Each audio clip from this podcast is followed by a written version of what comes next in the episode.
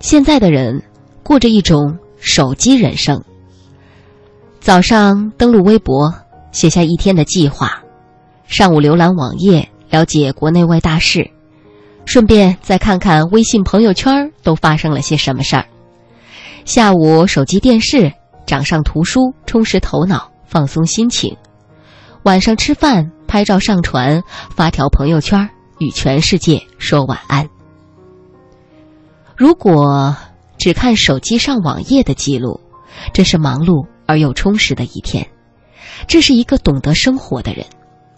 但是，将时空转到现实，你会发现，这个人的一天其实无聊又乏味。他唯一做的事情，只是手拿手机，低头不语。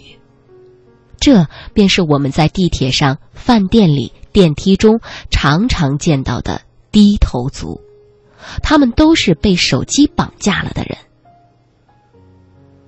被手机绑架，大多数人不但不奋起反抗，反而还乐在其中，尽享当人质的乐趣。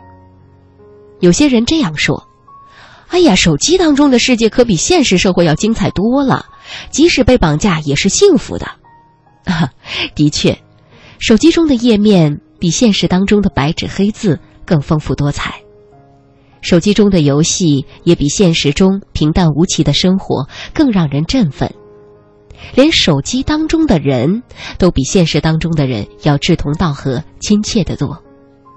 但是，手机终究是一个冰冷冷的机器而已。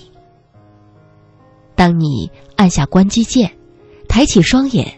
你会发现，现实中你的人生是如此苍白，而这一切，都源于你对虚拟世界的沉迷，对现实世界的冷漠。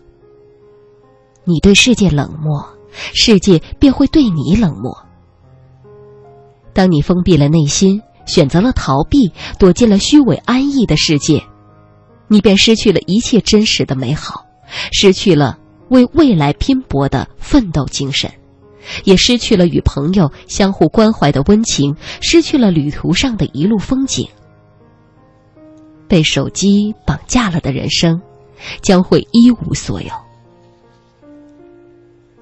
有些人面对手机的绑架，奋起反抗，反而把手机关进监狱。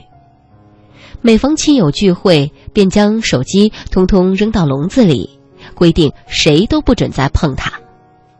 这样有趣的关手机监狱行为，将人们从手机的监控下解救出来了。但也有不少手机还未刑满释放便越狱。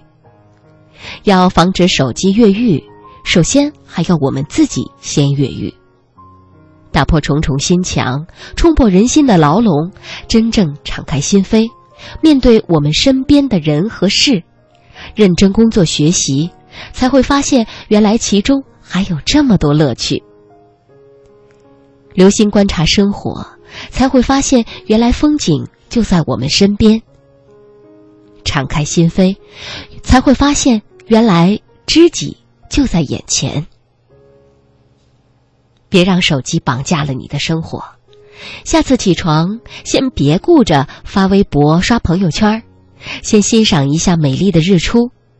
下次聊天，先别顾着登微信，先看一下身边有没有有趣的人。下次聚会，先别顾着晒照片，先看一下想念许久的容颜。挣脱手机的绑架，让你的人生属于你。